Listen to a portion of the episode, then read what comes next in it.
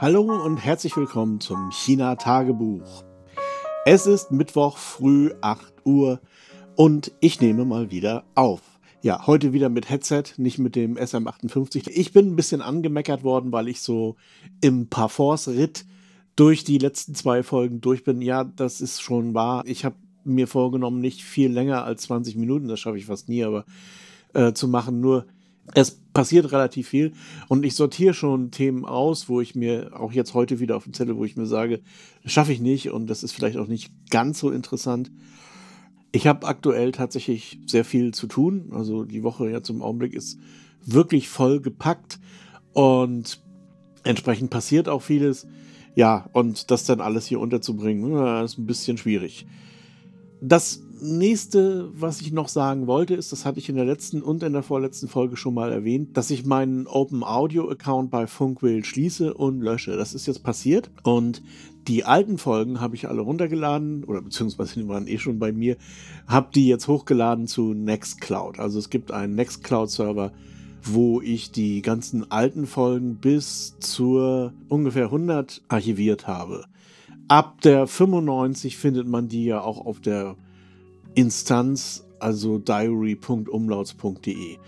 Eine Rubrik, die ich ja hier so ein bisschen platzieren möchte, sind Bücher. Und ich habe in der letzten Woche zwei Bücher gelesen und ja, die waren beide nicht gut. Bin ja immer sehr zurückhaltend, was Kritik betrifft. Also ich möchte nicht Leute irgendwie in die Pfanne hauen und ähm, deswegen bemühe ich mich auch, das so ein bisschen auf eine persönliche Ebene herunterzuziehen. Also zu sagen, das Buch ist vielleicht gut, also es gibt durchaus subjektiv schlechte Bücher, wir brauchen jetzt nicht über Rossmann und sowas zu reden, aber es gibt auch Bücher, die sind vielleicht gut, aber die ganzen Sachen drumherum passen einfach nicht oder passen mir nicht. Und zwar war das die Irish Village Mystery Serie, beziehungsweise der erste Teil davon, nämlich Mord verdirbt den Appetit, ist natürlich oder soll ein Cozy Crime sein. Hm, und das zweite ist so eine Neuauflage der Eifel-Krimis. Also in diesem Falle habe ich mit dem zweiten Teil angefangen und zwar Eifel Heiler. Fangen wir mal mit dem Eifel-Krimi an.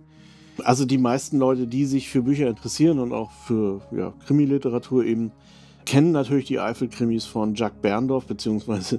Michael Peute und das war schon ein ziemlicher Kassenerfolg. Das Ganze lief ja jahrelang gut. Allerdings ist Michael Peute nun auch gestorben.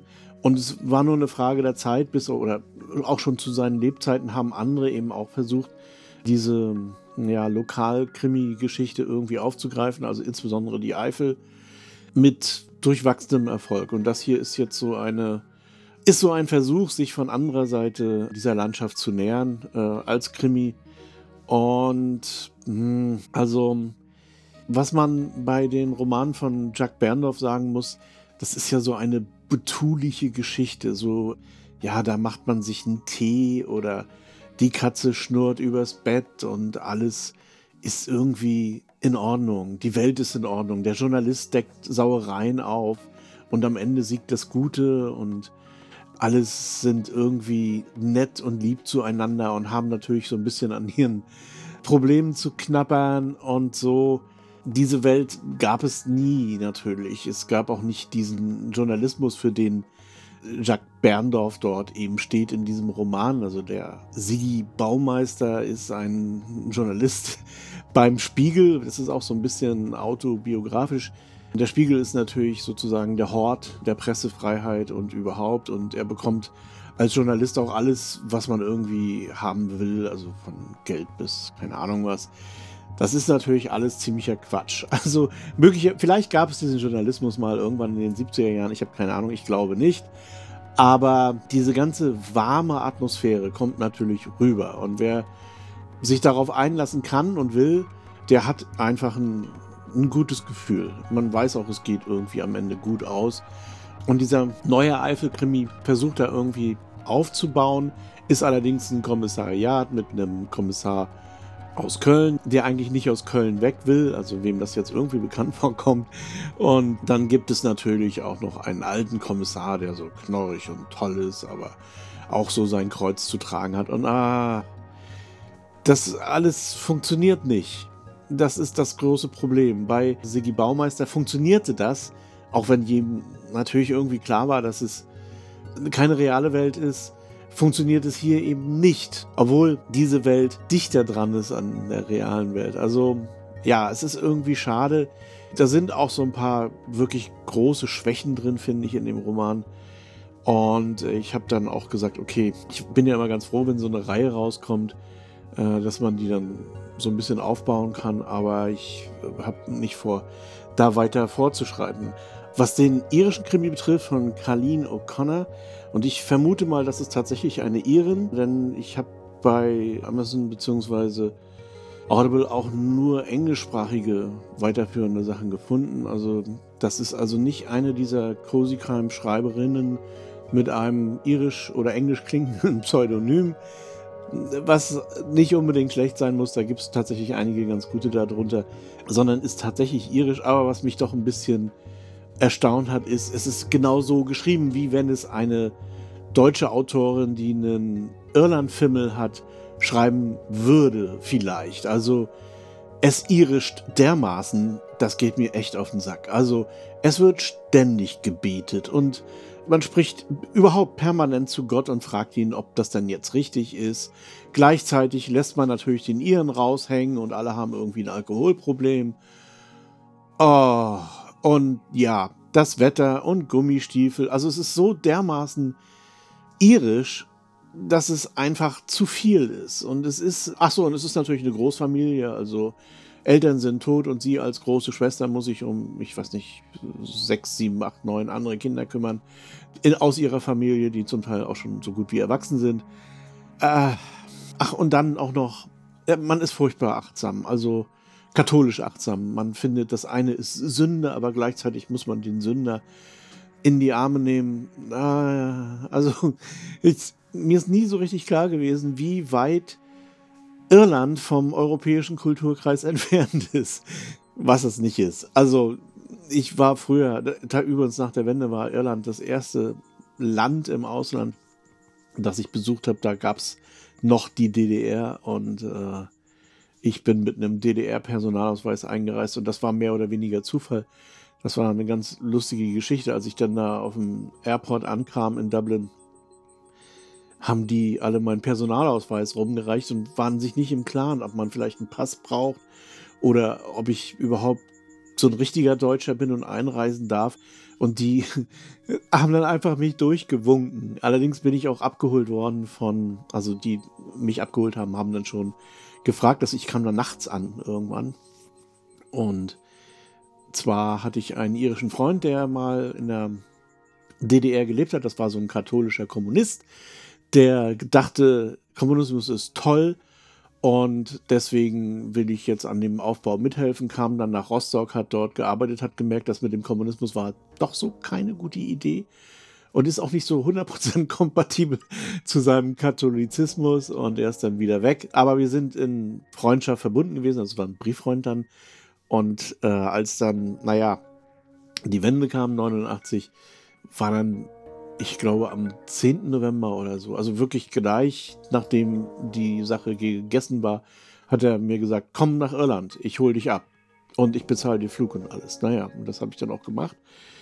Wie gesagt, es war ein bisschen abenteuerlich. Also es fing schon in Hamburg an, dass ich mit dem Flug, dass die Leute nicht wussten, wie sie mit mir umgehen wollten, aber es war alles so eine, so eine Zeit der Euphorie irgendwie, dass man einfach gesagt hat, scheiß drauf, lass ihn fliegen. Und ähm, kam ich da an als Zonendödel und mein Freund dort hat in den Windmill Lane Studios gearbeitet. Das ist ein Tonstudio, relativ bekannt ist in Dublin und ja, da, also die waren auf jeden Fall auch bekannt bei der, bei der Einreise, also bei den Grenzschutz dort oder wie auch immer das heißt. Jedenfalls haben wir gesagt, ah, Windmill Lane Studio holen den ab, okay, dann lass ihn mal durch. ja, so war das. Ja, und dann bin ich alle halbe Jahr nach Irland gefahren und auch mal länger geblieben und so. Also ich kenne das Land jetzt zwar auch aus Touristensicht, aber doch schon ein bisschen besser und ich weiß, dass es nicht so ist wie in diesem Roman. Und ich fand es auch irgendwie doof, dass man diese ganzen Klischees irgendwie bedient. Und zwar mit Nachdruck. Also als wenn das so sein muss.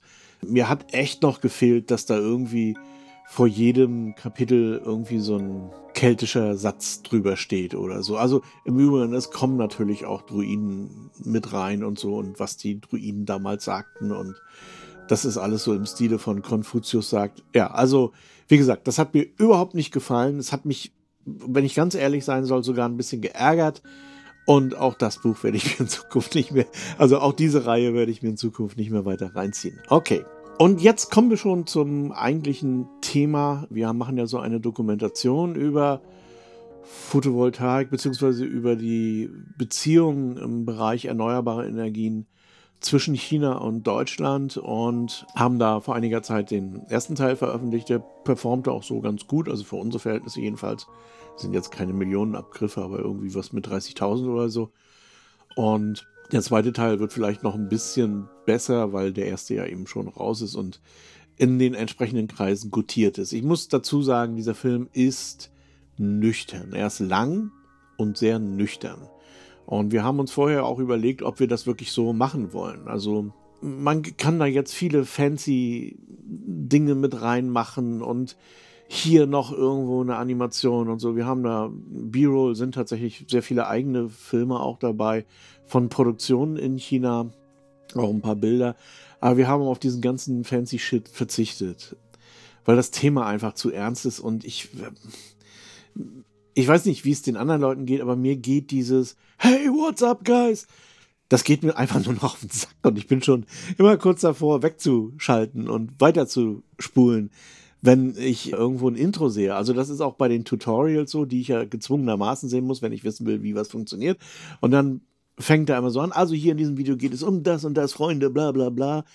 Oft auch so in Simplified German. Und dann kommt und alles weitere nach dem Intro. Und dann kommt dann eine Minuten langes Intro. Das ist bei mir schon der Druck auf den Vorspielknopf, weil das will ich nicht sehen, das interessiert mich nicht. Ich will das Problem lösen und dann wird dann ein Problem, was man mit wenigen Sätzen sagen könnte, ausgedehnt auf fünf Minuten. Auch das ist irgendwie nervend. Okay. Jetzt haben wir einen Film gemacht, der über eine Stunde lang ist und das sind, ist ein Zusammenschnitt von drei Interviews insgesamt, die wir gemacht haben und im Übrigen auch ganz interessant, wie die zustande kommen. Und zwar pandemiebedingt war das ja nun nicht möglich für mich nach Deutschland zu fahren.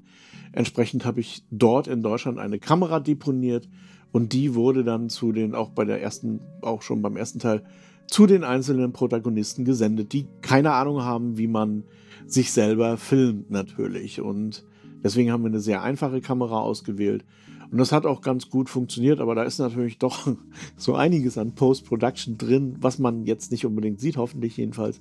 Aber ja, das ist eben dieser Sache geschuldet. Das ist schon einfacher, wenn man es selber macht, tatsächlich. Also man ist dann auch sehr schneller, sehr viel schneller in der, in der Produktion.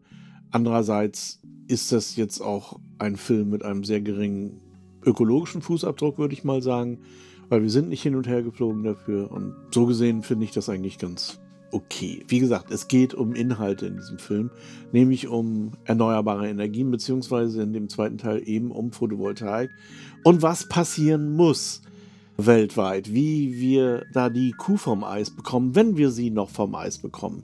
Und während ich den Film geschnitten habe, auch zum Schluss, bin ich immer pessimistischer geworden und immer deprimierter, weil das was dort gesagt wird, was wir tun müssten, ist so gewaltig. Das ist so eine unglaublich große Aufgabe. Und ich sehe überhaupt gar keine Anzeichen dafür, dass das erstens jemand ernst nimmt, zweitens auch irgendwie wirklich Anstrengungen, echte Anstrengungen unternommen werden, da was zu tun. Von ganz wenigen Ausnahmen jetzt mal abgesehen, aber insbesondere von staatlicher Seite tut man so, als wenn man mit dem Klima irgendwie diskutieren könnte. was man nicht kann. Äh, also, das ist das, was ich, was wirklich absolut deprimierend ist. Also, um das mal, wer jetzt keine Lust hat, sich den Film anzugucken, ich fasse da noch ein Ding zusammen, über das dort öfter referiert wird. Das ist eben, als das mit der Photovoltaik anfing, so 2000, 2005 oder so, das war der Teil, das war das, was wir im ersten Teil abgehandelt haben da waren so Megawatts Produktionskapazitäten das der neueste Scheiß. So, dass also die Firmen in Deutschland, die da entstanden sind, was weiß ich, Solarfabrik, Solon und so weiter, die haben, das waren alles Firmen, die im Megawatt-Bereich produziert haben. Das war damals enorm viel. Aber das Ganze ist klar, das reicht natürlich nicht, um auch nur ein bisschen das Klimaproblem bzw. der CO2-Emissionen zu entschärfen. Und dann haben die Chinesen, weil die Deutschen haben sich selbst aus dem Spiel genommen, beziehungsweise der ganze Westen hat sich selbst aus dem Spiel genommen, das Ganze skaliert bis in den Gigawatt-Bereich. Also das heißt, sie haben die Produktion und auch die Installation zuerst mal nur in China, aber dann später auch oder jetzt auch wieder international auf das Tausendfache erhöht. Und das ist schon toll. Also jetzt ist so die Produktionskapazität weltweit, also wie gesagt, wir waren eben noch bei 50 Megawatt.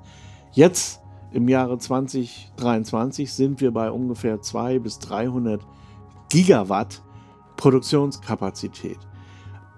Aber das Problem ist, wir müssten, wenn wir die Welt retten wollen, in den Terawatt-Bereich vorstoßen. Also nochmal den Faktor 1000. Nur haben wir diesmal nicht so viel Zeit. Das heißt, wir müssen die Produktion vertausendfachen innerhalb der Hälfte der Zeit. Und das ist, das ist unvorstellbar viel.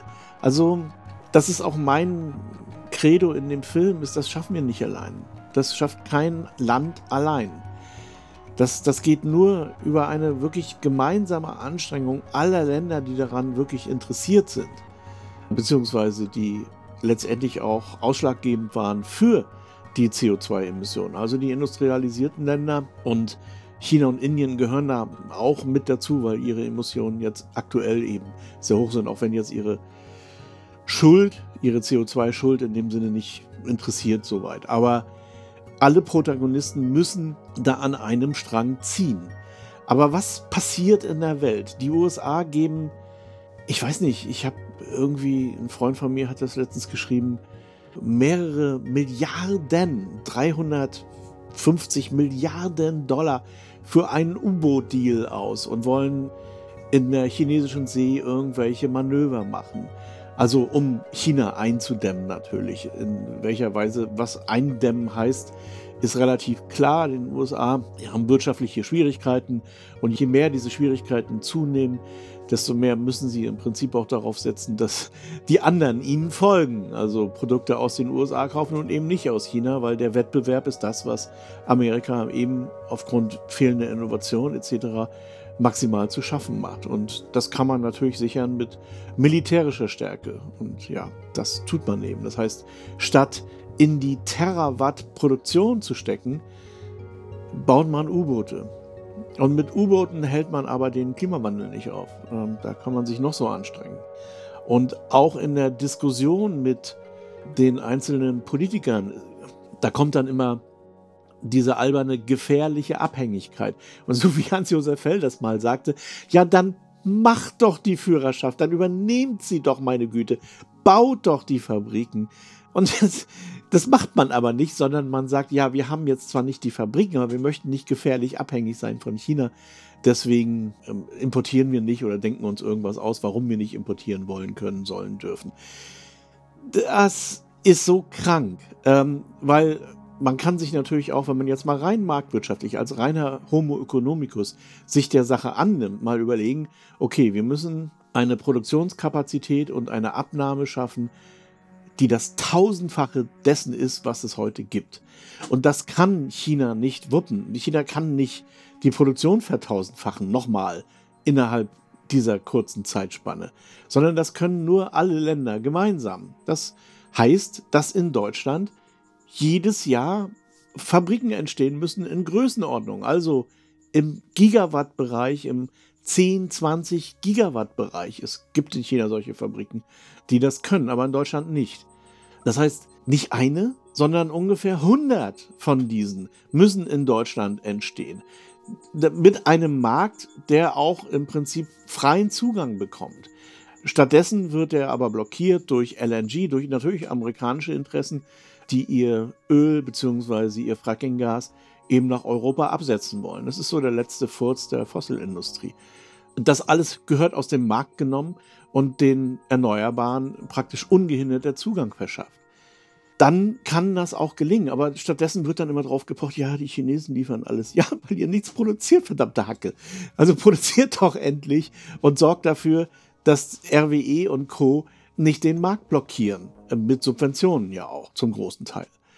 Da bin ich aber nicht unbedingt der Rufer in der Wüste, sondern das wissen Leute, die sich in dieser Thematik oder mit dieser Branche in diesem Business auskennen, auch sehr gut. Und auch die Politik, äh, da kann man jetzt noch so viel schelten, wie man möchte, sieht das natürlich zum Teil auch. Also die Grünen haben in ihrem erneuerbaren Papier dann auch tatsächlich China mit einem Satz erwähnt, und zwar, dass es nicht anders geht, als mit China oder aus China zu beziehen. Das ist mir zu wenig, ehrlich gesagt, weil es geht nicht nur darum zu beziehen, sondern es geht auch darum, gemeinsam zu kooperieren. Also wegzukommen von dieser reinen Lieferanten-Importeurs, von diesem reinen Lieferanten-Importeurs-Verhältnis, sondern da ist auch Forschung notwendig. Wir gehen in dem Film auch da nochmal drauf ein, dass es natürlich Möglichkeiten gibt, Effizienzen zu steigern oder verschiedene andere Sachen zu machen. Aber eigentlich haben wir keine Zeit mehr dafür. Gleichzeitig ist Forschung aber notwendig.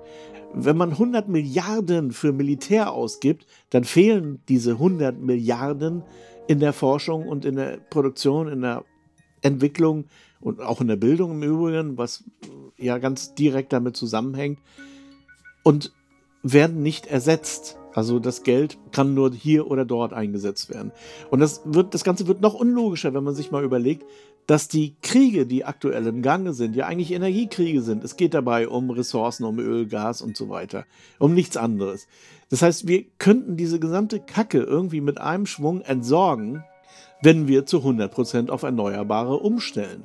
Was technisch, und das legen wir auch in dem Video da, möglich ist. Das heißt, wir können, wenn wir das wollen, wir haben die technische Lösung an der Hand mit allen Wirkungsgraden, Möglichkeiten der Erzeugung. Es gibt ein paar Probleme, die sind noch nicht so hundertprozentig geklärt, wie zum Beispiel das Recycling beziehungsweise äh, die Kreislaufwirtschaft und so. Also solche Sachen müssen noch irgendwie geklärt werden. Aber alle anderen Sachen, auch Speichertechnik und so, sind Stand der Technik, die natürlich trotz alledem weiterentwickelt werden muss. Und wenn man das jetzt einfach so ignoriert, und das ist eben auch so ein bisschen der Tenor des Ganzen, dann nützen den Amerikanern auch die U-Boote nichts, weil dann geht die Welt eh unter. Also das ist wie immer, ich, im Übrigen ist dieser U-Boot-Deal meines Erachtens auch nur eine, eine Wirtschaftsförderung, wie überhaupt der gesamte militärisch-industrielle Komplex natürlich eben vor allen Dingen der Wirtschaft oder einer bestimmten Wirtschaft dient. Aber das ist die falsche Wirtschaft. Die richtige Wirtschaft sind die erneuerbaren Energien. Die falsche Wirtschaft sind irgendwelche Sachen, die Konflikte schüren bzw. schaffen. Die falsche Industrie ist eben zum Beispiel Rüstung. Das ist etwas, was wir loswerden müssen. Und wenn dieses erneuerbare Energienproblem geklärt ist, wenn es überhaupt keine Lieferungen mehr bedarf aus den USA, kein LNG-Gas, wenn es kein Nord Stream 2 mehr geben muss, weil kein Mensch Gas aus, den, aus Russland haben möchte. Im Augenblick läuft das ja so ein bisschen über Drittländer und so, also auch nach Deutschland am, im Endeffekt. Dann ist die ganze Sache geklärt. Dann ist auch der Grund für den Krieg geklärt. Dann kann man mal dazu übergehen, die Menschheit weiterzuentwickeln und nicht wieder allmählich so den Weg anzutreten zurück auf die Bäume, falls Affen oder die Vorfahren der Menschen jemals auf Bäumen gelegt haben, was ich nicht weiß. Also das ist eine Sache, die jetzt so dringend ist wie nie zuvor. Und was nochmal bei Forschung, das hat mich gestern auch so ein bisschen gebuffelt, das ist, bei Heise habe ich gelesen, dass die Deutschen jetzt sich entschieden haben, an dem chinesischen Raumfahrtprogramm, also an der Raumstation, nicht mehr mitzumachen. Es gab tatsächlich deutsche Raumfahrer, die dann angefangen haben, Chinesisch zu lernen und so weiter. Und es wird in ein paar Jahren nur noch eine Raumstation geben, nämlich die chinesische.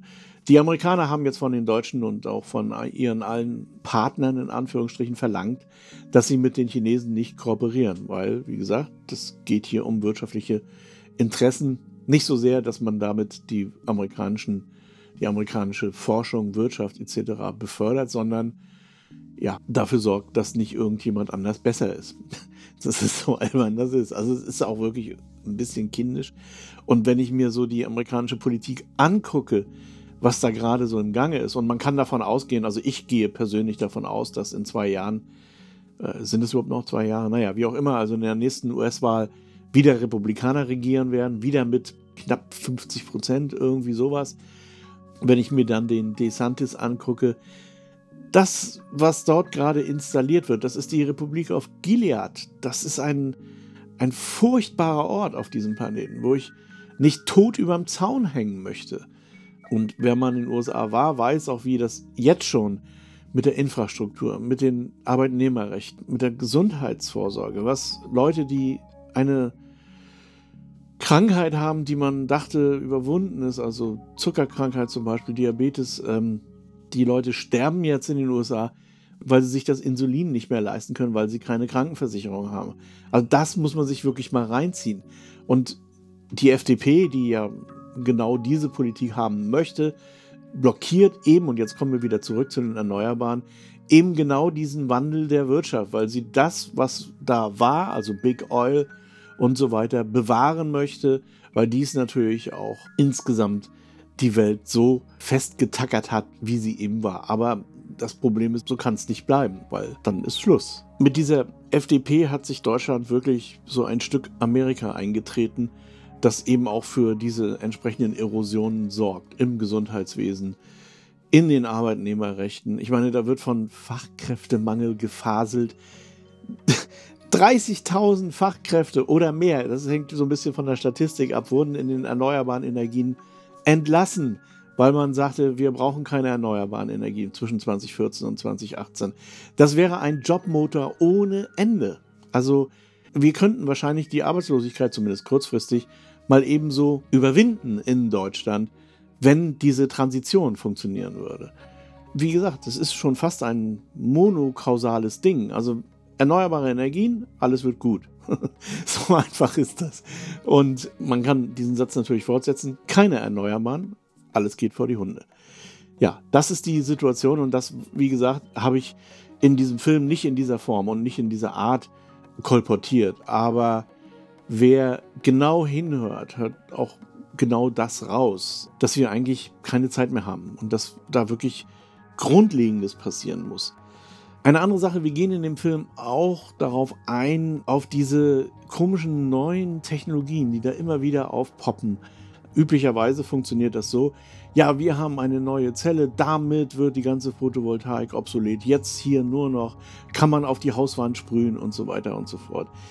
Also immer so nach dem Motto, wir brauchen Technologie XYZ. Das ist in den meisten Fällen irgendeine so Marketing-Sau, die durchs Dorf gejagt wird, um zu signalisieren, Moment, wenn du noch ein bisschen wartest, dann gibt es XYZ und das ist viel besser. So, also mach nichts.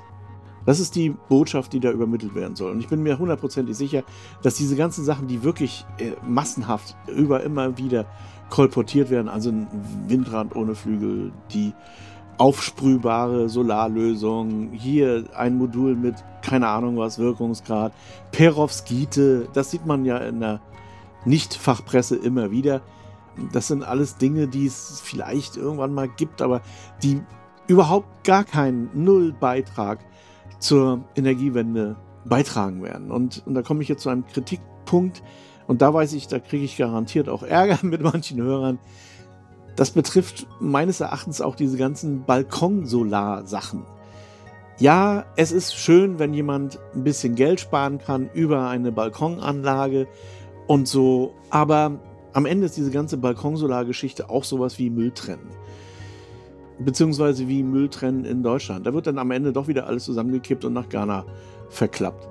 Das ist keine Lösung. Balkonsolar ist nett. Das ist genauso nett, wie sich mit einem Raspberry Pi zu beschäftigen, um zu Hause seine Lampen zu steuern oder sowas. Aber es wird nichts, absolut nichts, null, null Promille ändern an dem eigentlichen Problem. Was tatsächlich passieren müsste, ist, dass zum Beispiel eine Wohnungsgesellschaft den Auftrag bekommt, ihr müsst alle Balkons zuhängen.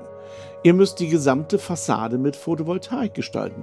Ihr müsst das Dach komplett einpflastern. Ihr müsst jede versiegelte Fläche mit Solar überdachen. Dann kommen wir nämlich in Größenordnungen, wo das wirklich tatsächlich irgendwas reduziert. Dieses bisschen Solar von 600 Watt, sagen wir mal im besten Fall, auf einem oder an einem Balkon in der Mietwohnung bringt nicht viel ein. Das ist einfach nichts. Das erzeugt ein gutes Gewissen und es nützt noch nicht mal der Industrie was, weil sich zu konzentrieren auf diese kleinen Flächen ist nett, aber es ist natürlich jetzt, wenn man mal so einen gesamten Vertrieb nimmt oder die gesamte Struktur, die da ist, ähm, damit kriegt man kein 10 Gigawatt Werk gebaut, wenn man auf diesen Anwendungszweck plant. Wie gesagt, das ist keine Sache, die man verbieten sollte, sollte man auch fördern, meines Erachtens, also ruhig ein bisschen Geld draufwerfen. Aber die Vorstellung bei vielen Leuten, dass das irgendwie ein Beitrag zur Lösung ist, ist es nicht. Äh, ist es einfach nicht. Und es ist auch nicht unbedingt ein Beitrag zur Lösung, wenn man sein Benzin- oder Dieselauto jetzt durch ein Elektroauto ersetzt. Weil der Strom muss irgendwo herkommen. Also all das sind keine Lösungen, sondern das sind Feel-Good-Geschichten und nichts anderes.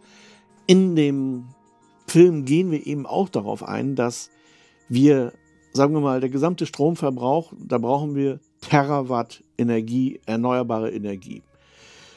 Was wir im Augenblick nicht haben. Wir sind jetzt im Bereich von 200 Gigawatt. Wir brauchen aber Terawatt. Wir brauchen, und zwar jedes Jahr. Das heißt, wir müssen das vertausendfachen. Und wenn man sich jetzt diese Zahl nimmt und sich dann überlegt, für Wärme brauchen wir nochmal zehnmal so viel, also zehnmal tausendmal. Ja, das ist das, was wir an Energie in der Zukunft irgendwie regenerativ zur Verfügung stellen müssen. Weltweit. Und da wird schon klar, dass man da jetzt irgendwie mit Teelichtheizungen und Wärmepumpen und hier und so nicht zurechtkommt, sondern es geht nur mit thermischer Solarenergie zum Beispiel oder mit Geothermie oder mit Biogas oder keine Ahnung was. Also all diese Sachen müssen zusammen kombiniert werden. Aber die sind eben irgendwie für viele Leute unsexy, weil so ein kleines Modul am Balkon, da kann man so ein bisschen was messen und da hat man dann eine App und dann sieht man, was man gerade gespart hat und man kann sich seinen, auf den entsprechenden Seiten seinen ökologischen Fußabdruck ausrechnen, was im Übrigen ja auch so eine Marketinggeschichte der RWE und Co. ist. Also Fakt ist, das bringt nichts. Balkonsolar bringt nichts. Balkonsolar ist wie Müll trennen. Das bringt nichts in diesem Maßstab. Es ist ein Gadget und das wollen wahrscheinlich viele Leute nicht hören und nicht sehen und verschwenden meines Erachtens ihre Energie auf irgendwelche politischen Diskussionen für Balkonsolar und so weiter und so fort.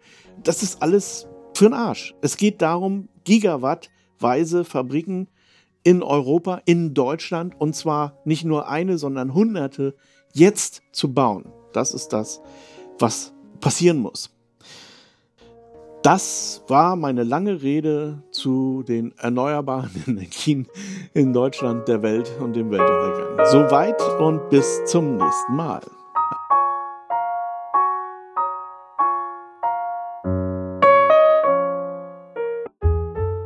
HC Andersen. Zu reisen ist zu leben. Mit Solarenergie von Eco Worthy. Ob Vanlife, Tiny House oder Camping. Eco Worthy, dein Partner für Solarenergie. eco-worthy.com